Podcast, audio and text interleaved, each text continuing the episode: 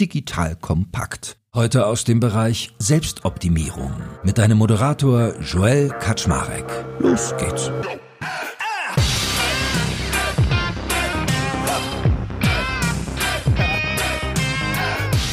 Hallo Leute, mein Name ist Joel Kaczmarek. Ich bin der Geschäftsführer von Digital Kompakt und heute mal wieder eine Folge, wo ich einer erfolgreichen Person etwas auf den Zahn fühlen möchte. Vor allem in Sachen Organisation, aber auch Erfolgsverständnis. Und ich glaube, heute werden wir auch ganz spannende Einsichten haben rund um die Schattenseiten des Gründerlebens manchmal. Den Preis, den man nämlich auch für seinen Erfolg bezahlt. Denn der liebe René Ruland ist ja extrem erfolgreich mit seiner Gründung MyPoster. Also machen roundabout 100 Millionen Euro Umsatz. Hat er durch alle Härten durchgeführt und, und, und. Und ich weiß von ihm, dass er vieles zu erzählen hat. Und deswegen freue ich mich darauf, ihn heute auch nochmal ein bisschen persönlicher kennenzulernen. René, moin, schön, dass du nochmal da bist. Moin, Joel. Vielen Dank fürs Dasein. Cool. Ich fange ja immer gerne an mit der Frage, dass ich so versuche abzugleichen, was bedeutet für jemanden eigentlich Erfolg und was dem gegenüber Glück. Aber Glück im Sinne von glücklich sein, also eher Happiness und nicht Luck, so wie Würfelglück. Wie ist denn das bei dir? Was würdest du sagen, wann betrachtest du dich selbst als erfolgreich? Das ist eine gute Frage. Ich glaube, das Problem am Unternehmerdasein ist, dass man sich immer wieder neue Ziele setzt und dann hofft, wenn man die erreicht, dass man zufrieden ist. Und dann merkt man, während man die schafft, dass man schon wieder neue Ziele hat. Das heißt, zufrieden ist so ein Begriff, der da ziemlich, äh, wo ich mir schwer tue mit. Leider. Das ist ein bisschen diese Krankheit, dass man die Erfolge nicht so feiert dann irgendwann mehr, ne? Ja, das ist wirklich eine Krankheit. Aber das haben, glaube ich, alle guten Unternehmer für sich leider. Und trotzdem, was würdest du sagen, wann du erfolgreich bist? Gibt es irgendwie für dich so ein Merkmal oder zwei, dass du sagst, viel Geld, viel zufriedene Kunden, Größe, was schaffen, was bleibt? Was ist es bei dir? Auf jeden Fall was schaffen, was bleibt. Und erfolgreich ist für mich, wenn ich in unser Unternehmen reinlaufe und ich darf mit diesen ganz tollen Menschen jeden Tag arbeiten und denen geht's gut und wir lachen gemeinsam und wir produzieren was Gutes, wir kommen auf gute Ideen und danach haben wir alle einen guten Tag gehabt. Ich glaube, das ist erfolgreich. Es ist auf jeden Fall nicht, nicht Geld, was mich treibt. Und was macht dich glücklich? Also wo sagst du, wow, da ist wenn man mich dafür bezahlen würde, wäre es sogar absurd. Das mache ich so gerne. Ist es auch in der Berufswelt oder in der Familienwelt oder eine Mischung aus beidem? Auch beides. Ich glaube, jeder, der Kinder hat, wenn so ein Kleinkind auf einen zuläuft, lachen, wenn man abends nach Hause kommt, ist man schon ziemlich glücklich. Da muss schon ziemlich viel passieren, dass man dann einem nicht das Herz aufgeht. Nichtsdestotrotz finde ich auch auf jeden Fall Glück im Unternehmen. Auch da, ich arbeite wahnsinnig gern am digitalen Produkt. Und das macht mich oft auch sehr glücklich, wenn ich da in Meetings sitze und ich sitze um mich herum sitzen wahnsinnig viele gute, schlaue Menschen und dann arbeitet man was zusammen. Das macht mich auch glücklich. Aber ich glaube, dass die Suche nach Glück für viele ja Teil des Lebens ist. Ich spitze es ja immer auch gerne zu, weil ich finde so, habe mal einen Buchtitel gelesen im Buchladen, fünf Dinge, die Menschen bereuen, wenn sie auf dem Sterbebett liegen. Und dann frage ich Menschen immer gerne, wenn ich jetzt morgen Bus umhämmern würde, so und du weißt oder kriegst eine schlimme Diagnose und weißt, ich klopfe auf Holz, toi toi toi, dass dir das erspart bleibt, aber du weißt, es ist noch super wenig Zeit. So, und jetzt musst du so einmal zurückgucken und für dich Fazit ziehen. Wärst du dann an so einem Punkt, dass du schon sagst, alles klar, ich kann abtreten, ich habe irgendwie schon, ich habe gelebt, ich habe erreicht, was ich wollte, ich war glücklich? Oder gibt es noch so ein Merkmal, wo du sagst, oh, da würde ich gerne noch was erreichen? Werbung. Aufgepasst! Das Jahr 2024 ist schon voll im Gange und jetzt heißt es neue B2B-Leads gewinnen. Du möchtest deine Sales Pipeline so schnell wie möglich voll haben und deshalb empfehlen wir dir an dieser Stelle unseren Partner SalesViewer. Wer nicht weiß, was SalesViewer macht, hier eine kurze Erklärung. SalesViewer entschlüsselt Unternehmen, die deine Webseite besuchen und zeigt diese in Klarnamen an. Du siehst also ganz genau, wer eure Webseite besucht und wofür sich diese potenziellen Kundinnen interessieren. Und damit hast du ja wirklich ein mächtiges Werkzeug in den Händen, weil du diese Unternehmen dann zielgenau ansprechen und einfach zu neuen Kundinnen machen kannst. Dein Marketing und Vertrieb werden das für die B2B-Lead-Generierung feiern, sage ich dir. Und du bist damit auch in guter Gesellschaft, denn Marktführer wie Stepstone, Jochen Schweizer, Sport5 oder Avato Systems setzen bereits auf SalesViewer und generieren damit täglich neue B2B-Leads. Wie so eine Registerkasse eigentlich, wo es immer klingelt, wenn du wieder eine neue Brand identifiziert hast, die sich für dich interessiert und die du jetzt einfach pflücken kannst. Daher, wenn das für dich interessant ist, dann teste SalesViewer doch einfach mal kostenlos. Alles, was du dafür wissen möchtest, findest du unter folgender Weiterleitung: digitalkompakt.de/slash salesviewer. Und wie immer verlinke ich das auch auf unserer Sponsorenseite unter digitalkompakt.de/slash Sponsoren. Das war's mit dem Werbespot. Nee, ich glaube, ich würde schon noch was gerne erreichen. Also zum einen, wenn es jetzt wirklich so wäre und ich würde sagen, was hast du falsch gemacht, dann wäre es schon so, dass ich teilweise nicht im Jetzt gelebt habe, sondern oftmals schon einfach immer nur ans Morgen denke und ich manchmal das Jetzt nicht so genieße, wie man es vielleicht genießen sollte. Zumindest bewundere ich Menschen, die immer im Jetzt leben und das einfach so genießen. Ich glaube, das würde mich auf jeden Fall glücklicher machen. Aber würde ich jetzt einfach so gerne abdanken wollen? Nein. Ich habe schon noch unternehmerische Ziele, familiäre Ziele. Da ist schon noch einiges, was einen antreibt. Na, was sind denn so deine, sag ich mal, übergeordneten, so diese, diese Meta-Dinger. Weißt du, was ich meine? Früher hat man immer gesagt, dieser Classic, einen Baum pflanzen, ein Haus bauen, einen Jungen zeugen. Das ist jetzt, glaube ich, ein bisschen aus der Zeit gefallen mittlerweile. Hast du irgendwie so eine Bucketlist? Nee, eine Bucketlist habe ich nicht. Bin glücklich verheiratet, habe vier Kinder. Das tickt schon mal ziemlich viele Boxes. Das macht mich auf jeden Fall glücklich. Ich glaube, dass das Aufwachsen und das denen was mitgeben für mich Teil dieser Bucketlist ist, dass ich weiß, dass die später mal in der Welt sind, wo sie sich gut zurechtfinden, wo sie genug Selbstbewusstsein haben, wo sie ein gutes Elternhaus hatten, wo sie gute Werte mitbekommen haben. Da ist auf jeden Fall noch einiges. Ähm, und was das Unternehmerische angeht, ist es auch so, dass ich sage, ich würde schon gern, das ist schwer zu definieren. Ich glaube, irgendwas bauen, was vielleicht nochmal einen anderen Mehrwert hat oder was auch auf jeden Fall äh, sehr beständig ist, was irgendwo einen Footprint hinterlässt. Hast du manchmal auch so dieses Feeling, ich meine, deine Kinder sind jetzt, glaube ich, schon ein bisschen größer, können wir auch gleich nochmal zu kommen, aber dass man sich so denkt, ich meine immer diese Frage aus, Papa, was hast du eigentlich damals gemacht, als die Welt hier in Flammen stand? Dann sitzt du so da, so, ich habe Podcast gemacht, super. So, hast du das auch? So ein bisschen diese, dieses Druckempfinden, dass man da irgendwie noch so für den Higher Course was tun müsste? Absolut. Also wir haben zum Beispiel, als der Krieg losging, haben wir auch eine Familie aufgenommen. Wir hatten jetzt auch sechs Monate bei uns in unserem, wir haben, wie gesagt, vier Kinder und haben dann nochmal eine Familie aufgenommen bei uns im Gästezimmer. Das hat, wenn man jetzt auf unsere Kinder guckt, auf jeden Fall was mit denen gemacht. Es war auf jeden Fall nicht nur für uns auch was gemacht, aber auch für die Kinder was gemacht, einfach, dass man da geholfen hat. Aber total, ich glaube, in diesen Zeiten, wo Krieg ist und so, denkt man immer, okay, ich verkaufe Poster, jetzt mal labidar gesagt, ja, macht das überhaupt Sinn? Oder soll ich meine Zeit äh, sozusagen besser investieren? Total. Und wie ist es denn eigentlich mit deiner Familie, wenn wir uns mal so ein Stück weit rüberhangeln? Aus was für einem Elternhaus stammst du? Was haben deine Eltern gemacht? Wie bist du groß geworden? Hast du Geschwister? Ja, ich habe zwei Geschwister. Mit dem einen habe ich ähm, gegründet, mit meinem älteren. Ich habe noch einen jüngeren. Ich habe in meiner Kindheit wahnsinnig viel Sport gemacht. Das habe ich genossen. Welchen denn? Ach, ich habe viel Tennis gespielt, viel Fußball gespielt. Äh, das war irgendwie so mein. Ich habe in einem kleinen Dorf gewohnt im Saarland und das war eigentlich wunderbar. Ich bin dann als Jugendlicher irgendwann mal ins Internat gekommen. Auch wahnsinnig viele tolle Freunde dort kennengelernt habe ich heute noch. Von daher bin ich da eigentlich ganz, ganz gut aufgewachsen. Was haben deine Eltern gemacht? Also mein Vater war auch Unternehmer und meine Mutter hat uns großgezogen. Das hat auch gereicht bei drei Jungs. Das war quasi der härteste Job. bei weitem. Und was, was war das für so ein, für, ein, für ein Style, den du zu Hause kennengelernt hast? Also war das so dieses Unternehmerische, wie man das kennt, mit Dinge hinterfragen, Sachen challengen, selber machen, in so eine Umsetzungsrolle zu kommen? Wart ihr irgendwie ein Haushalt, sag ich mal, wart ihr religiös geprägt oder wart ihr da irgendwie so ein bisschen äh, eher 68er neutral? Wie muss man sich den Haushalt von René als Kind vorstellen? Mm, der war auf jeden Fall religiös geprägt. Also er war konservativ religiös geprägt, sagen wir mal so. Es war auf jeden Fall kein äh, 68er Haushalt. Er war schon von vornherein klar, dass wenn du was oder du musst schon für dich selber sorgen, wenn du was erreichen willst. Natürlich hat man ähm, Sachen bekommen, aber es wurde einem relativ oder es wurde einem schon klar gemacht, dass man irgendwann auf sich allein gestellt ist und dass man für alles, was man erreichen will, relativ oder viel oder hart arbeiten muss oder sollte. Was hat es mit dir gemacht? Was würdest du sagen, hast du für eine Kindheitsprägung mitgenommen? Also was von dem heutigen René wurde da angelegt quasi? Oh, ich glaube, extreme intrinsische Motivation. Was war denn der Schlüssel, um das bei dir auszulösen? Das ist eine gute Frage. Das frage ich mich heute auch noch. Viele Leute sagen, wie kann es sein, dass du jeden Morgen einfach so intrinsisch motiviert bist? Wenn ich das genau wüsste, würde ich mal ein Buch schreiben. Aber ich weiß es nicht.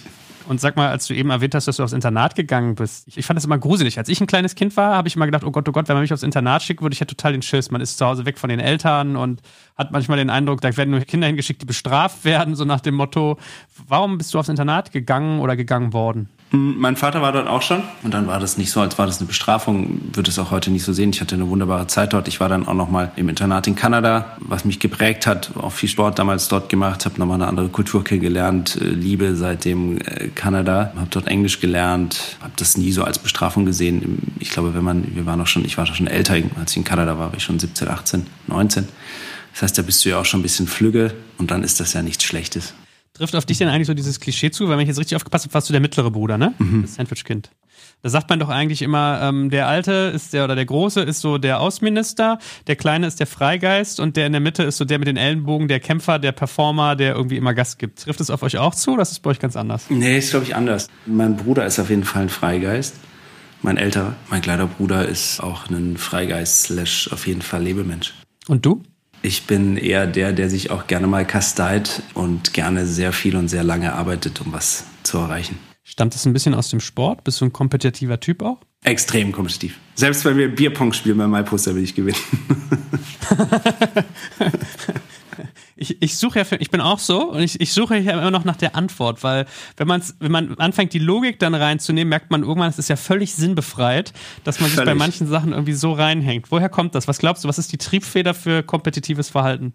Ich glaube, Sport spielt auf jeden Fall eine Rolle. Wenn man, ich habe früher äh, wirklich viel, viel Tennis, auch Turniere gespielt. Das gleich für Fußball war ich auch ziemlich gut im Tennis. Dieses Ganze prägt einen. Und dann ist es mit Sicherheit eine gewisse DNA, glaube ich, die einem mitgegeben wird. Ich glaube gar nicht, dass so alles in der Jugend entstanden ist. Ich glaube, es gibt einfach gewisse Personen, die haben das einfach. Ich wüsste nicht, wie das sonst war. Ich sage jetzt mal, meine zwei Brüder und ich, wir sind ja auch alle gleich aufgewachsen. Das sagt ja jeder, ich meine, jeder, der Brüder hat oder Geschwister, sagt ja, wir sind eigentlich gleich aufgewachsen, aber trotzdem sind wir vielleicht verschieden oder grundverschieden oder unterscheiden uns ganz klar in diesem Competitiveness. Ja, man denkt irgendwie immer, dass die Erziehung sozusagen und die Sozialisation den Menschen prägen. Manchmal, glaube ich, ist auch ganz viel in den Genen angelegt, was man gar nicht so gerne wahrhaben möchte vielleicht, ne? Glaube ich auch. Mhm. Und wie war das? Zu wem hast du immer aufgeschaut, als du vielleicht ein Kind warst, aber auch dann als Heranwachsender, als Adoleszent, als Erwachsener? Hattest du so Vorbilder, so Role Models oder einfach Menschen, von denen du gesagt hast, wow, ja, zu denen schaue ich auf, die bewundere ich für was, was sie tun? Hatte ich tatsächlich nicht so viel oder eigentlich gar keine, die ich nennen würde. Ich hatte, glaube ich, immer wieder unterschiedliche. Ich hatte, heute habe ich auch Unternehmer, ich lese ab und zu mal Bücher, auch von coolen Biografien, wie so eine Phil Knight Biografie oder so, glaube ich, die einen wahnsinnig inspiriert, wenn man sowas liest. Und ich lese auch gern oder ich, ich schaue auch gern mir Sportler an, wie so ein Jan Frodeno oder so, das gucke ich mir auch wahnsinnig gern an. Da bin ich auch begeistert von, was der so macht, finde ich auch genial. Und ich glaube, das treibt mich immer, das wechselt, aber ich hätte jetzt nicht einen, wo ich sagen würde, okay, der war jetzt für immer mein Role Model, das habe ich nicht. Was hat dich denn zum Beispiel an Phil Knight, dem Gründer von Nike, inspiriert? Für mich war es so dieses von vornherein, von ganz klein Anfang, also einfach am Anfang diesen Schuh zu importieren, drüber zu fliegen, das alles selber zu machen, alles zu verhandeln, dann die Vision von Nike zu haben, einfach zu sagen, okay, ich bin Importeur von Schuhen und dann habe ich irgendwann diese Vision, dass ich Nike baue und das ist einfach gewachsen und ich glaube, das ist das, was mich so total fasziniert hat, weil es wieder bestätigt, dass ich glaube nicht so alles beginnt und dann ist es eine Reise und die Reise ist bis man das Unternehmen hat, was man will oder bis man genau weiß, was man hat, ist einfach eine Reise. Es geht mal links, mal rechts. Ich glaube, es gibt ganz wenige, die am Ende mit dem erfolgreich wurden, was sie ganz am Anfang im Kopf hatten. Und auf deiner Reise mit all den Links- und Rechtsabzweigungen hattest du sowas wie Mentoren oder Mentorinnen auch in deinem Leben, dass Menschen dich mal an die Hand genommen haben? Ich muss tatsächlich sagen, ich habe eine wahnsinnig tolle Frau, mit der ich über ganz viel reden kann, die mir auch aufs ins Gewissen redet. Nee, ich hatte keine. Ich habe mal, wir haben einen guten Beirat, der sehr eng ist bei uns den wir relativ früh installiert schon haben, 2013, schon 14, mit dem man über alles reden kann, sehr eng. Dann habe ich ganz enge Freunde, mit denen ich gut reden kann.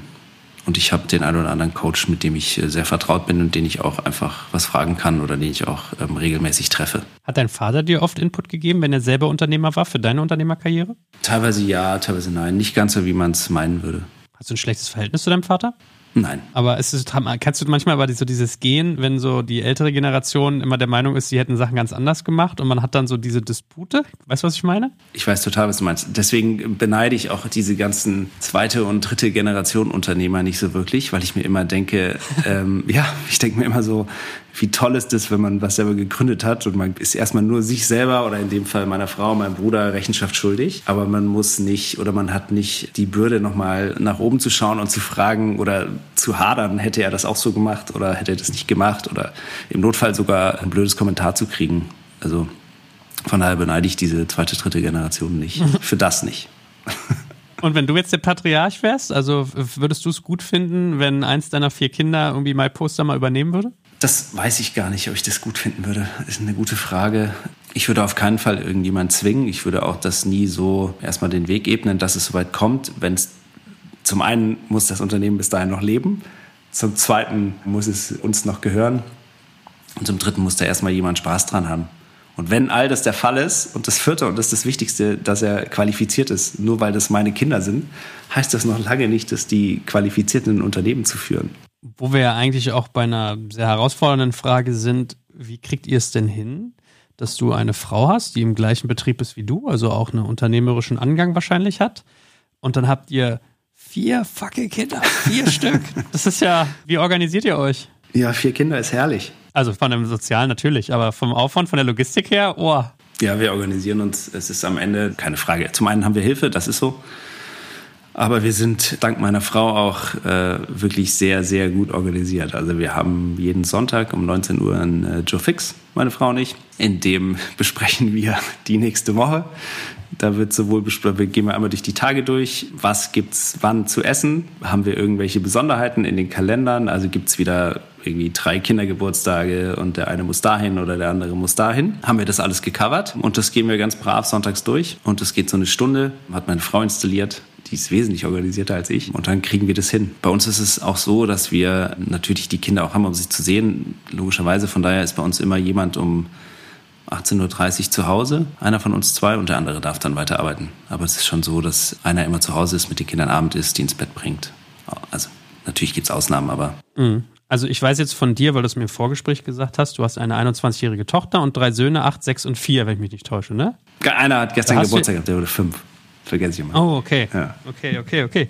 Aber äh, da hast du ja auch schon unterschiedliche Logistiken drin. Also die 21-Jährige, da musst du aufpassen, dass die vor 12 Uhr vom irgendwie Saufen in der Disco wiederkommt.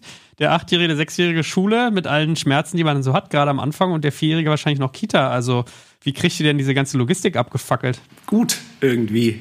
Also die Große studiert schon. Liebe Grüße nach Bayreuth. Und die anderen ist es so, dass wir einfach, ja, wir stehen früh auf. wie es halt so ist. Dann fährt man die ganz früh halt in die Schule oder zum Kindergarten. Und dann ist es so, dass wir schon eine Erzieherin haben, also eine Nanny, die die Kinder dann abholt von der Kita und von der Schule und die dann nach Hause bringt. Und dann ist die mit denen zwei Stunden zu Hause und dann kommt einer von uns nach Hause. Und wie gesagt, Essen und so, das ist dann alles schon organisiert, so dass das von ihr eingekauft wird und gemacht wird. Sonst ist es nicht möglich. Aber es gibt ja auch Rewe, die bringen oder es gibt andere Lieferdienste. Das geht schon alles. Es ist einfach nur eine, man muss halt einfach wahnsinnig viel organisieren und sein Handy immer auf laut haben, falls irgendwo irgendjemand anruft, falls irgendwer irgendwo krank oder verletzt ist. Was ist denn sonst so euer Personennetzwerk? Also, weiß ich nicht, Putzfrau oder weiß ich nicht, Einkaufshilfe hast du gesagt, man eigentlich die Nanny mit. Habt ihr sozusagen noch andere Elemente, die ihr nutzt, um euer Familienleben gut organisiert zu kriegen? Wir haben noch, ähm, gut, wir haben jeder ein Netz an Babysittern die abends mal einspringen, wenn mal hier und da jemand krank ist und dann haben wir jemanden, genau, der noch ein bisschen im Haushalt hilft. Es ist ja immer so ein Stück weit so, merkst du das auch manchmal? Ich glaube, das haben Frauen mehr als Männer. Ich glaube, die sexistische Hypothese darf ich haben, dass sie so mit schlechtem Gewissen kämpfen, wenn man sich mit sowas auseinandersetzt. So nach dem Motto, ich bin eine schlechte Mutter, wenn ich dies, das, jenes nicht so und so mache. Oder ich habe ja meine Kinder bekommen, um für sie da zu sein. Hattet ihr sozusagen diesen inneren Kampf auch bei euch, als ihr euch damit auseinandergesetzt habt? Gute Frage ich glaube, jeder kämpft damit so ein bisschen. Ich glaube, man muss da einfach immer sehen, dass wir ja auch, nur weil man Eltern geworden ist, hat man ja trotzdem noch ein Leben und Träume und will weiterkommen für sich selber. Ich glaube, das ähm, wird manchmal auch vergessen. Und dadurch, dass wir wirklich eine gute Kita haben und wir haben auch eine gute Schule, wo die Kinder so eine Ganztagsschule bei uns in Bayern, das geht dann bis 16 Uhr. Das heißt, die Kinder sind von 8 bis 16 Uhr in der Schule oder in der Kita. Wir haben da jetzt kein schlechtes Gewissen. Ne? Wenn die jetzt nur verräumt wären, ab 12, total, aber das ist nicht der Fall. Das ist so ein neues Programm, Ganztagsschule. Das heißt, die haben da auch Nachmittagsunterricht, Mathe, Musikunterricht, Sport, was auch immer. Pflegen du und deine Frau eigentlich so eine richtige 50-50-Elternschaft oder gibt es da Rollenverteilung, der eine mehr Familie, der andere mehr? Ich würde sagen 50-50, aber meine Frau würde mit Sicherheit sagen 70-30. wir schauen auf jeden Fall, dass wir uns alles teilen. Ich glaube, dass eine gewisse Gerechtigkeit wahnsinnig sinnvoll ist, dass man da ganz früh mit anfängt. Ich glaube, dass wenn man, wenn ein Elternteil denkt, es sei ungerecht, und das ist auf Dauer so, dass es auf jeden Fall nicht gesund ist. Wir mhm. schauen, dass wir das gut aufteilen. Wir reden dann auch darüber und schauen, dass es für beide Seiten vom Gefühl her gerecht zugeht. Ich glaube auch, dass das super wichtig ist. Welche Rolle spielt Geld in deinem Leben früher und heute? Keine große. Ich hatte früher kein Geld, heute habe ich auch kein Geld. Äh, von daher ist das nicht so wild. Nee, keine große. Ich bin auch nicht angetreten, um einen Riesenbatzen Geld auf dem Konto zu haben. Ich bin wahnsinnig gern Unternehmer. Natürlich kann man sich heute ein bisschen mehr leisten als früher. Das ist überhaupt keine Frage. Als man angefangen hat, Unternehmer zu sein, hatte man ja nichts. Heute kann man sich auch ein ordentliches Gehalt auszahlen. Aber dadurch, dass wir auch jetzt keine Anteile verkauft haben oder so, ist es nicht so, als spielt das jetzt eine Riesenrolle. Also das eine Thema, was ich bei Geld immer im Kopf habe, ist ähm, Freiheit. Mhm. Manche Menschen haben natürlich irgendwie das Thema Status, also hier Porsche, mein Haus, mein Auto und so weiter. Aber Freiheit ist das eine und das andere ist so Sicherheit und Beruhigung. Weißt du, was ich meine? Jetzt kommt ein kleiner Werbespot. Aufgepasst! Heute gibt's Werbung in eigener Sache. Wir wollen dich nämlich besser kennenlernen, weil viele hören Woche für Woche unseren Podcast und dabei wissen wir gar nicht immer, wer genau diese Leute sind. Und natürlich wollen wir ja aber wissen, wer du bist, um unseren Inhalt auch an deinen Interessen ausrichten zu können. Und um das zu ändern, habe ich eine Umfrage vorbereitet. Dort kannst du uns erzählen, wer du bist und wofür du dich interessierst. Und was du davon hast, naja, ich meine, je besser wir dich kennen, desto besser können wir unseren Podcast an deine Bedürfnisse anpassen. Und dann spreche ich auch keine Werbung mehr für Penispuppen und Online-Casinos ein, wo dich womöglich ganz andere Dinge interessieren. Nein, kleiner Spaß und trotzdem, du tauschst fünf bis zehn Minuten deiner Zeit gegen viele Stunden noch bessere Unterhaltung und Tiefenwissen in der Digitalwirtschaft. Klingt für mich nach einer Win-Win-Situation und geh doch also daher mal auf die Seite digitalkompakt.de/slash Umfrage. Fülle diese nach bestem Wissen und Gewissen aus und freue dich in Zukunft auf noch besseren Content auf Digital Kompakt. Ende der Werbung.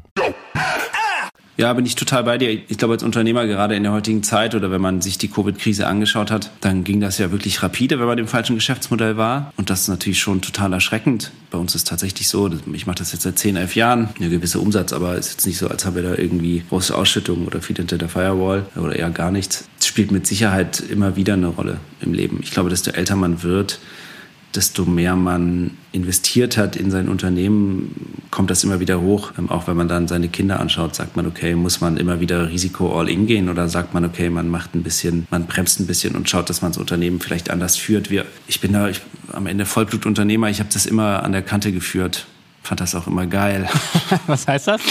Ja, wir sind immer, haben immer geschaut, dass wir eine, eine, gewisse Profitabilität haben, aber nicht zu viel und immer alles in Wachstum rein und zu gucken, okay, dass es weitergeht und nie irgendwie auf Ausschüttungen oder auf, auf so optimiert, dass wir danach sozusagen ausschütten können oder dass wir besonders viel Geld auf der Kante haben als Unternehmen. Ich glaube, unser CTO sagt uns immer genau, was eine gute Grenze ist an Cash auf dem Konto, damit, damit wir uns wohlfühlen. Aber es muss ja auch nicht zu viel sein. Hattest du eigentlich auch mal Situationen in deiner unternehmerischen Karriere, wo ihr kurz vorm Ausstandet? Ja, ja, ganz viel. Ich glaube, zwei oder drei waren auf jeden Fall dabei. Das war vor allem zweit, also 2011 sind wir live gegangen mit der MyPoster im November. Und wie das halt so ist, man kriegt am Anfang ja nur eine Bestellung rein, wenn überhaupt. Also eine gab es immer, im Notfall habe ich abends bestellt, aber es gab jeden Tag eine Bestellung. Und das hat man sich ja anders vorgestellt. Äh, wie gesagt, wir waren davor ja ein Handelsunternehmen und hatten zum Glück schon ein bisschen Umsatz, äh, wollten aber ja vom Handel in E-Commerce und dann hatten wir 2012, also ein Jahr später, Anfang 2013, hatten wir richtig Geldsorgen. Ja, da waren wir auf jeden Fall kurz davor, ja. Also kurz davor, wo auch die Steuerberater gesagt haben, okay, das wäre jetzt schon ganz gut, wenn sie aufhören würden. Krass. Was hat das mit dir gemacht? Hm, komischerweise werde ich dann noch motivierter und intrinsischer und man beißt dann noch mehr Dadurch, dass ich aber ein recht emotionaler Mensch bin, also ich habe emotionale Höhen, aber auch emotionale Tiefen, hat mich das dann schon immer sehr beschäftigt. Ich hatte dann auch hier und da mal einen Gehörsturz in den Phasen. Einfach weil man auch hier nicht mehr weiß, mache ich das Richtige, laufe ich irgendeinem Traum hinterher, der am Ende doch unrealistisch ist, dann fragt man ja im Freundeskreis oder man hat eben Mentoren, wie du gesagt hast, also wo man einfach fragt, okay, bin ich jetzt, also ist wirklich mein Geschäftsmodell, funktioniert das nicht? Bin ich's? Was ist es? Soll ich aufhören? Man fängt ja dann an, sich, zu, äh, an sich auch selbst zu zweifeln und dann ist es bei mir immer so, dass mein Körper sich da gemeldet hat. Bist du ein Mensch, der sich viele Sorgen macht? Oder viel nachdenkt, so Kopfkino hat? Nur. Wie gehst du damit um? Ich habe einen hervorragenden Coach seit vielen Jahren schon, mit dem ich daran arbeite, dass es besser wird. Ich denke, das, das sagt auch meine Frau, aber mein Problem ist, dass ich eigentlich nie aufhöre zu arbeiten im Kopf. Also ich habe immer, denke über neue Geschäftsmodelle nach oder dies oder jenes, abends, das Wochenende, wann immer. Und mein Ziel ist eigentlich, oder nicht meins, ich glaube, es sollte von jedem das Ziel sein, wenn man dann nach Hause kommt und zu seiner Familie kommt, dass man dann voll da ist, dass man da genauso da ist wie im Unternehmen. Mir fällt das immer sehr schwer, weil ich noch mit meinen Gedanken halt überall bin. Ich habe da verschiedene Methoden. Also Sport hilft mir wahnsinnig gut. Ich bin jemand, der auf Sport schwört, entweder früh morgens, bevor ich in die Arbeit komme oder halt nach der Arbeit dann, bevor ich sozusagen dann auch nochmal zur Familie gehe, da noch einmal Sport machen. Das hilft mir total zu befreien. Am Ende ist das ja auch nur eine Kompensation wieder, weil man ja auch da wieder Vollgas gibt und sich da auch schon wieder challenged. Das heißt, da muss man auch ganz schön aufpassen, dass es nicht äh, backfired, glaube ich. Und sonst habe ich da Methoden, dass ich versuche, mein Handy auch tatsächlich wegzulegen, wenn ich nach Hause komme, dass ich das auch nicht anfasse in mal ein, zwei Stunden lang, obwohl mir das auch teilweise tatsächlich schwerfällt. Da schrecke ich dann immer. Ich habe so einen Mix und manchmal funktioniert das und manchmal funktioniert was anderes. Es funktioniert auch, wenn ich mal mit Freunden essen gehe abends. Auch das funktioniert. Wie ist es mit dem Thema Meditation? Das ist ja bei vielen Führungskräften sonst so ein. Ehrlich gesagt habe ich versucht, hat bei mir nicht gezwungen. Habe ich vielleicht auch zu kurz versucht. Was ist denn sonst so, was dein Coach dir immer mit an die Hand gegeben hat? Also der wird ja jetzt nicht gesagt haben, komm, geh mal um den Block laufen, sondern hat der so Techniken, die auch noch beigebracht? Ja, wir haben da viel geübt, dass man einfach in der Lage ist, das Mindset da zu ändern. Einfach den Fokus da nochmal, wie wenn man nach Hause kommt und man hängt die Jacke auf und damit hängt man sozusagen auch so eine Businessrüstung weg und man zieht einfach was anderes an und ist dann einfach nochmal in einer anderen Rolle. Solche Themen, einfach viel, was im Kopf abgeht, wo man einfach versuchen kann oder einfach lernen. Am Ende hat er mir immer beigebracht, der sagt immer, ähm, René, das Ding da oben ist einfach nur ein Muskel. Das kannst du genauso trainieren wie alles andere. Du musst es nur trainieren. Von alleine wird es nicht. Es ist wieder ein Muskel. Wenn du es nicht trainierst, passiert da gar nichts. Dann bleibt es genauso, wie es ist. Jetzt hast du ja eben erzählt, Hörsturz. Das ist ja schon was sehr Intensives und auch kann ja durchaus auch bleibende Schäden ablegen. Wie bist du denn damit umgegangen? Also wenn du wirklich so diese Hardcore-Signale deines Körpers hattest? Ich bin zum Arzt gelaufen, habe mir Cortison spritzen lassen und habe weitergearbeitet. Oh Gott. Okay.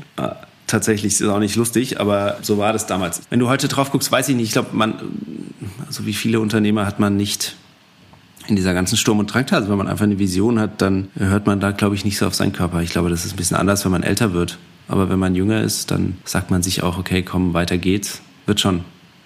So ging das mir. War das lustig? Nein. War das für meine Frau lustig? Nein. Für meine Familie? Nein. Ich glaube, das weiß ich. Also man hört ja auch nicht immer auf alles, was um einen rum gesagt wird, auch wenn es richtig ist. Hat es denn Folgen gehabt, sowas wie Tinnitus oder hast du sozusagen die, die Zeche hinterher zahlen müssen? Ich habe einen kleinen Tinnitus. Ich hatte es immer rechts. Da höre ich auch nicht mehr ganz so gut. Aber toi toi toi ist jetzt nichts, was mich heute beeinträchtigt. Bis auf, dass ich ein bisschen schlechter höre auf der einen Seite. Kann man ja auch mal proaktiv sozusagen nutzen, ne? wenn man es auch nicht hören will. Ja. Aber hast du denn was daraus gelernt oder hast du der, mit der Zeit gelernt, so rum eher gesagt, besser drauf zu hören auf diese Signale? Ja, ich habe heute wahnsinnig gute Fühler für wenn das ist, wenn das kommt, wenn ich merke, okay, das ist jetzt mal wieder soweit, dann nehme ich mich heute relativ stark raus. Da hilft mir dann auch viel Sport tatsächlich. Es ist ja meistens so ein Energiespiel. Bei mir ist es das so, dass ich so, wie ich es eben schon gesagt habe, ich habe echt emotionale Höhen, emotionale Tiefen und ich merke, dass wenn ich so viel, wenn mir viel negative Energie aufgeladen wird, also wenn ich in meinem Mindset, in dem, in dem ich eigentlich sein will, wo ich ähm, am Ende, ich meine, was versuchen wir als Unternehmer, versuchen positive Energie in unsere Mitarbeiter reinzukriegen.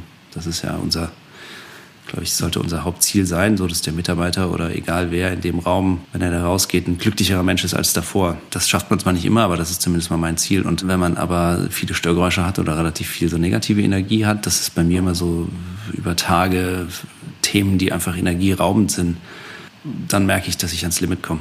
Kenne das auch, man fällt auch irgendwie immer wieder in die gleichen Löcher manchmal rein. Also deswegen mit dem Gehirn, das man trainieren muss wie ein Muskel, kenne ich auch. Ne? Ich habe auch gerade wieder so eine Phase, wo ich gemerkt habe, okay, wolltest zu viel auf einmal, bist zu schnell losgerannt. Sich da wieder zu pacen, ist echt nicht so einfach, finde ich. Nee, und man merkt ja dann gar nicht, dass man vielleicht auch sich selber, aber auch die Organisation vielleicht ein bisschen überfordert. Und wenn man dann aber im Kopf schon eigentlich viel weiter ist, als man eigentlich ist, und dann merkt man, dass man aber real eigentlich noch im Ist steckt, dann ist das gar nicht so leicht manchmal. Gab es sonst Preise, die du für deinen Erfolg gezahlt hast? Also ich finde, solche gesundheitlichen Faktoren, das darf man ja durchaus als einen Preis nennen, weil viele Leute wollen immer erfolgreich sein, wissen aber nicht, dass es einen Preis hat. Wie war das bei dir? Nee, bei mir war es tatsächlich nur Gesundheit. Sonst ich, hab, ich auch, ne? ja, sonst habe ich es irgendwie geschafft, eine ganz tolle Frau und Familie hinzukriegen. ja, krass. Und vielleicht kannst du auch mal aus der Insicht beschreiben, also ich weiß ja auch, wovon man da redet. Ich kenne, glaube ich, die Abgründe, in die man da guckt. Was macht es mit so einer Familie, wenn man solche Probleme wiederkehrend hat, wenn man diese Dosierung noch nicht so hinkriegt? Ich habe zum Glück eine wahnsinnig resiliente Frau, die damit immer hervorragend umgegangen ist. Die hat mir dann schon ins Gewissen geredet, aber hat irgendwie auch gewusst, dass ich irgendwie eine Vision habe und einen Traum habe und dass ich das erreichen will und hat dann auch nie irgendwie mir die Pistole auf die Brust gesetzt und hat gesagt, okay, du musst jetzt damit aufhören. Zum Glück ist es nie so weit gekommen.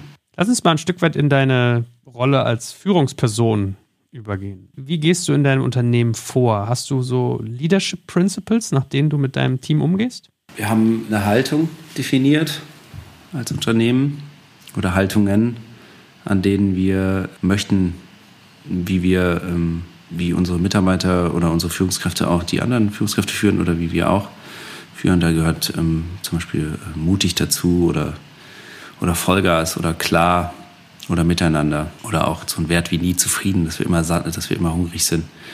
Sonst. Ist das ein guter Wert, nie zufrieden zu sein? Nee, das ist einer, äh, das plaudere ich jetzt einfach mal so aus, aber das ist auf jeden Fall sehr umstritten bei uns in der Firma, weil dieser Wert natürlich eigentlich suggeriert, dass man eigentlich nie, vielleicht nie glücklich ist oder nie stolz auf seinen Erfolg. Wir haben das aber nicht. Wir haben das einfach aus einer Art, ich habe das definiert, weil es Teil meiner DNA ist. Ich habe die Haltung haben wir runtergeschrieben, so wie wir sind, Marc, Anna und ich. Und das ist mir, ist einfach Teil meiner DNA, ob man das jetzt gut findet oder nicht.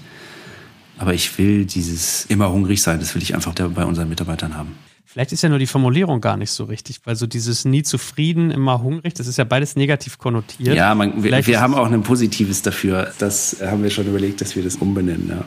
Haben wir aber noch nicht gemacht. Müssen wir noch machen. Wir haben auch schon was okay, Gutes das, dafür. Aber ich habe dich unterbrochen, das sind so eure Werte. Was ist denn sonst so, das, das sind ja die Prinzipien, nach denen du sonst arbeitest? Ja, ich bin recht, ich glaube, wir sind relativ konservativ. Also wir glauben schon noch daran, dass man durch hartes Arbeiten auch einiges erreicht.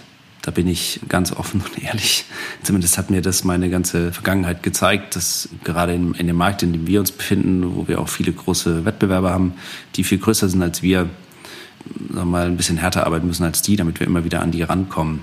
Und sonst? Du wirst doch wahrscheinlich ganz viele so, also manchmal haben richtige Mantras, habe ich gemerkt, ja, nach denen sie so, also so, so kurze Sätze, nach denen sie quasi arbeiten. Hast du da für dich so Merkmale, dass du zum Beispiel sagst, ich finde das Thema Vertrauen ist zum Beispiel ein Thema. Bist du sehr vertrauenswürdig mit Ach so, meinst du? Mitarbeitenden? Ja, total. Unser ganzes Konstrukt beruht auf Vertrauen. Ich meine, wir sind zu dritt in der Geschäftsführung, also drei Familien, also dreimal Familie Ruland meine Frau, mein Bruder, wir haben noch drei externe Geschäftsführer, aber sind wir familiennah. Und ich glaube, unser ganzes Unternehmen beruht auf Vertrauen. Ich finde, ohne Vertrauen würde gar kein Unternehmen funktionieren, vor allem nicht ein Familienunternehmen. Es beruht immer auf Vertrauen. Ja. Bist du ein Kontrolletti?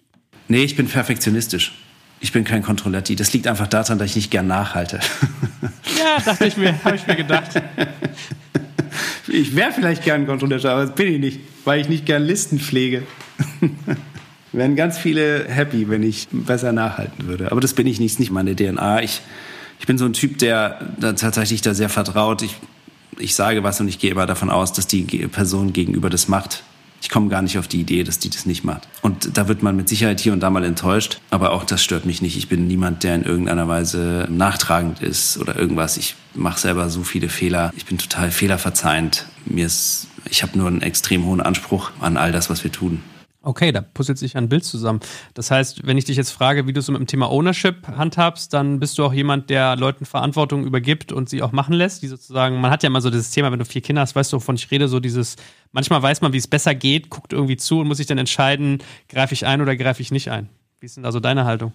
Meine Haltung ist nicht eingreifen. Auch das ist, glaube ich, zweischneidiges Schwert. Es gibt Projekte, wo man super nah dran ist, wo man gerne eingreift weil sie vielleicht auch von einem selber losgetreten sind oder weil sie, weil man eine ganz, ganz klare, spezifische Version im Kopf hat und man will das dann genau so haben. Da bin ich extrem penibel und bestehe auch auf das, was ich will. Aber wir haben zum Beispiel bei der Kartenliebe und äh, bei Unique, aber auch bei Art Photo Limited haben wir drei extrem gute externe Geschäftsführer, einmal die Pippa Stefan und den Louis. Und mit denen mache ich zum Beispiel, bei Unique bin ich noch näher dran, weil wir das erst gekauft haben, aber beim Stefan und beim Louis habe ich ein, zweimal die Woche einen Joe Fix. Wir besprechen Themen und da absolut einfach Vertrauensbasis machen lassen, auch Fehler selber machen lassen. Geht auch gar nicht mehr anders. Das wäre verrückt sonst. Was ist denn eigentlich das Vorgehen oder die Methodik, nach der du Entscheidungen triffst? Auch da total unterschiedlich. Also wir haben in den Geschäftsführersitzungen, die wir zusammen haben, da treffen wir mit Sicherheit meistens zahlenbasierte Entscheidungen. Natürlich trifft man hier und da auch mal ein Bauchgefühl. Man hat ja nach zehn Jahren in der Branche auch oder im gleichen Markt stimmt ja Bauchgefühl oftmals, aber sonst ist es immer situationsbedingt. Ich meine, keine Ahnung, Online-Marketing kannst du ja kein Bauchgefühl treffen, das ist einfach ein Zahlengame. Guckst dir Zahlen an, schaust, was du machst. Das gleiche ist das Ganze online, wo du AB-Tests machst oder so, auch nicht. Ich glaube, bei Recruitment ist es so, dass wir schon einen relativ starken Recruitment-Prozess haben, so dass wir auch da eigentlich kaum noch Bauchgefühl brauchen. Da haben wir Tests, sowohl Persönlichkeitstests als auch fachliche Tests, führen verschiedene Interviews, haben unterschiedliche Menschen, die die interviewen, haben danach eigentlich ein ganz gutes Bild von der Person, ob die passt oder nicht. Also auch da haben wir selten Bauchgefühl. Ehrlich gesagt, manchmal sind es die ganz großen Entscheidungen, wo man mehr Bauchgefühl hat. Also wo man eigentlich die Entscheidung mit Bauchgefühl trifft. Also zum Beispiel sowas, was macht man als nächstes als Unternehmen? Kauft man die, kauft man die nicht? Traut man sich das zu? Das ist das, wo man, wo ich zumindest das meiste Bauchgefühl dann wo Bauchgefühl entscheidet. Oder vielleicht mal als Zuspitzung aus der Frage, ich finde auch mal ganz interessant, wie gehst du mit Komplexität um? Weil Entscheidungen haben ja oft mit Komplexität und deren Reduktion zu tun. Wir haben durch unseren CTO so eine Entscheidungsmatrix, wenn es um richtig komplexe Sachen geht. Da kommt dann unsere Entscheidungsmatrix zum Spiel. Da werden die Optionen eingefügt, dann werden die Pros und Cons eingefügt und dann wird einfach da geguckt, okay, was ist für die Situation einfach die beste Entscheidung und oftmals nehmen wir das dann auch. Wie ist es mit Konflikten? Wie verhältst du dich in Konfliktsituationen? Wie kannst du sowas auch aushalten? Wie gehst du damit um? Ich bin relativ resilient, glaube ich. Das kommt einfach durch die Vergangenheit, weil ich da sozusagen durch den Aufbau relativ viel harte Zeit noch hatte. Ich mag keine Konflikte. Ich habe jetzt nicht so das Problem, in Konflikte zu gehen, weil ich glaube, sie sind wichtig, sowohl für einen persönlich, um dran zu wachsen und auch mal was zu lernen. Sie sind aber auch, glaube ich, wichtig für ein Unternehmen, dass es lebt, weil ein Unternehmen ohne Konflikte, das lebt nicht. Man hat ja unterschiedliche Persönlichkeiten im Unternehmen, die alle super stark sind, aber man hat ja allein schon im fachlichen Bereich unterschiedliche, äh, kann man ja unterschiedlicher Meinung sein und da gibt es immer wieder Konflikte. Das kann auch mal mit einer Führungsperson sein, dass man Konflikte hat. Man sollte in die Konflikte gehen und man sollte die fachlich austragen. Man sollte halt einfach, oder ich finde, man darf halt nie auf eine persönliche Ebene gehen, dass man den anderen verletzt. Aber man sollte auf jeden Fall in den Konflikt gehen. Ich glaube, das ist auch wieder, was wir eben hatten. Wenn du das nicht tust, hast du wieder diese negative Energie, die dir eigentlich nur Kraft raubt. Weil du hast dann wieder so ein Störgeräusch, weil du eigentlich das nicht willst und eigentlich ist es was, was du und das solltest du eigentlich vermeiden. Von daher bin ich schon ein Riesenfreund, direkt, also Konflikte gar nicht lange mit sich rumzutragen, sondern da direkt in die Ansprache zu gehen. Was sind so Derailer für dich? Also was ist irgendwie Verhalten oder was sind Dinge, die dich wütend machen, wo du auch mal aus der Fassung gerätst? Ich gerate tatsächlich relativ selten aus der Fassung, glaube ich zumindest. Ich glaube, oder für mich geht es immer um da auch Vertrauen. Also wenn Vertrauen gebrochen wird, ist, glaube ich, wo bei mir Schluss ist. Wo negativ über andere Menschen gesprochen wird, wo zu schnell geurteilt wird, wo verurteilt wird. All diese Themen rund um Menschen verletzen, das ist das, was gar nicht geht. Und sag mal, wenn du vorhin auch erzählt hast, weil du jetzt, also ich komme vom Thema Vertrauen drauf, dass du manchmal die Arbeit wie so eine Rüstung ablegst, also die Jacke so als mentales Bild, die ich aufhänge und dann zu Hause entspannen kann. Hast du eine Trennung zwischen Beruf und Privatleben, was die Menschen auf deiner Arbeit angeht? Also bist du mit deinen Mitarbeitenden zum Beispiel befreundet oder hast du da irgendwie Chinese Walls dazwischen? Nee, ich habe keine Chinese Walls. Tatsächlich haben wir noch Mitarbeiter, die 2011, seit 2011 bei uns sind.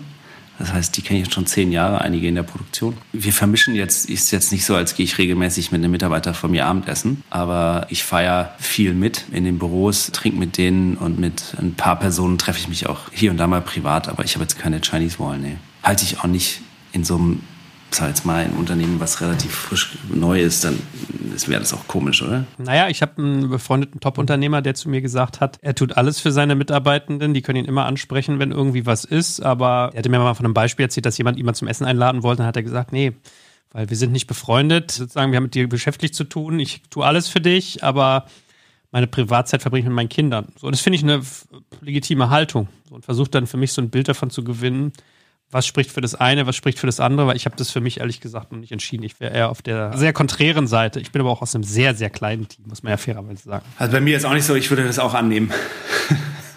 Abschließend eine Frage noch an dich. Als allerletztes, oder das ist eigentlich mehr ein kleiner Fragenkomplex, mal so einen typischen Tag von dir zu kennen. Wie läuft der ab? Wann stehst du auf? Wann frühstückst du? Was frühstückst du? Wie geht's zur Arbeit? Wie sieht so ein typischer René Ruland-Tag aus? Kommt drauf an, ob ich mit Sport anfange oder nicht. Wenn ich mit Sport anfange, mache ich um 5.50 Uhr Sport bis 6.30 Uhr. Um 6.30 Uhr wecke ich meine Kinder. Dann lege ich denen Sachen raus zum Anziehen, weil sonst ist es, haben sie nur Bayern-Klamotten an, Fußballklamotten. Ähm, dann, dann gehen die runter frühstücken. Dann, wenn ich dran bin mit Fahren in die Schule und Kita, dann packe ich die gegen 6 Uhr, ne, gegen 7 Uhr 30 ins Auto. Dann fahre ich den einen zur Schule, die zweite Schule, dann zur Kita und dann fahre ich, je nachdem, wo ich hinfahre, ob Stadtbüro oder in die Produktion. Wenn ich nicht in, in Stadtbüro fahre, ich dann bleibe ich in München. Und dann bin ich so gegen kurz nach acht im Büro. Dann lässt mir meine Assistentin zum Glück immer noch so eine halbe Stunde, dreiviertel Stunde, wo ich Schreibtischzeit habe. Und dann habe ich durchgehend Meetings. Normalerweise bin ich halbstündig getaktet oder stündlich getaktet, na, stündlich nie, oder 45 Minuten getaktet. Und dann bin ich durchgetaktet bis, je nachdem, 18, 18.30, 19, 19.30 dann fahre ich nach Hause, habe dann entweder die Kinder und koche dann was mit denen, esse was mit denen, esse mit denen zu Abend, bringe die dann ins Bett und dann mache ich entweder Sport, wenn ich den morgens nicht gemacht hat, oder oftmals klappe ich dann den Laptop hoch und arbeite und dann gehe ich irgendwann schlafen. Wie ist es mit deinen Mahlzeiten? Wann frühstückst du? Was frühstückst du? Mittag, Abendbrot? Frühstücken tue ich nie, ganz selten. Oh, okay. Und mittags esse ich, ich bin kein so riesen Mittags, äh, also ich gehe zum Beispiel nie mittags Mittagessen oder so, sondern das nutze ich auch immer, ich esse meistens schnell einen Salat oder so oder esse den auch im Meeting und abends koche ich irgendwas mit den Kindern, irgendwas ähm, Gesundes, was halt, wie gesagt, am Sonntag davor festgelegt wurde. Ist auch kein Zufallsprodukt, was das da gibt. Aber ist nicht eigentlich ein bisschen ungesund dein Lifestyle, so was Essen angeht? Ich meine, sagt, sagt man nicht immer Frühstück, wichtigste Mahlzeit des Tages und in Ruhe essen und nichts nebenbei machen und so? Ja, deswegen esse ich es ja nicht. Weil in Ruhe kann ich in Ruhe kann ich nicht essen. Und da esse ich. Nee, ich komme eigentlich ganz gut klar mit morgens nicht essen. Ich muss schon zugeben, mittags relativ früh essen. Keine Ahnung, um 12 Uhr habe ich dann schon Hunger. Dann wäre ich auch ein bisschen grumpy, ehrlich gesagt. Und warum nimmst du dir nicht die Zeit, um mittags alleine zu essen? Oder überhaupt mal in Ruhe zu essen und nicht nebenbei noch ein Meeting zu machen? Mache ich schon ab und zu. Also dann bei uns in der Küche mit Kollegen. Ich mache das lieber abends. Abends sitze ich dann mit meinen Kindern und da genieße ich das. Bisschen südeuropäische Mentalität. Ja, ich bin dann auch, äh, du weißt ja, wie es ist mittags, wenn du dann den ganzen Tag Meetings hast, musst du auch erstmal die Ruhe finden. Also du bist dann auch gerade im Flow und dann kannst du auch gleich weitermachen. Und sag mal, die große, große Frage in Bezug auf deinen Arbeitstag. Wo findet denn deine Frau da eigentlich statt? Wir arbeiten ja zusammen. Das heißt, wir sehen uns dann immer abends. Aber mal zu sagen, man kippt mal einen roten hinter oder man gibt sich mal eine Massage oder man erzählt sich zusammen, was einen bewegt. Also weißt du, was ich meine? ne? Das Ja. ist ja schon ein Unterschied, ob man zusammen arbeitet oder Zeit verbringt, Quality Time. Ja, total. Wir sehen uns auch tagsüber normalerweise nicht. Also wir haben keine Meetings zusammen. Wir sind meistens auch an anderen Standorten. Wir haben donnerstags haben wir immer so ein Date Night Dinner for Two und donnerstags gehen wir aus, essen was, trinken was, reden laut Regeln nicht über die Arbeit. Das funktioniert auch nicht immer, aber da passiert das alles unter Wochenende. Wir arbeiten eigentlich am Wochenende nicht mehr. Also jetzt während der Hochzeit ein bisschen schon, aber normalerweise arbeiten wir gar nicht am Wochenende. Das haben wir aufgehört. Und schaffst du es eigentlich in deinem Leben, Freundschaften zu pflegen? Ja, viel sogar. Also Wie machst du denn das? Dann Die noch? werden jetzt sagen, dass ich der schlechteste WhatsApp-Beantworter der Welt bin. Aber ich bin schon besser geworden. Wir haben einen Unternehmerkreis, in dem ich mich öfter treffe. Und dann schaue ich schon, dass, wie gesagt, wenn ich abends dann nicht mehr nach Hause gehe, dann schaue ich, dass ich den einen oder anderen treffe oder ich telefoniere mit denen auf der Autofahrt. Irgendwie so dazwischen. Das fällt mir immer manchmal ein bisschen schwer. Da muss ich mich erst disziplinieren. Was bei dir der Date Donnerstag ist, ist bei mir mittlerweile jetzt der Zocker Donnerstag. Geil. Ne? So.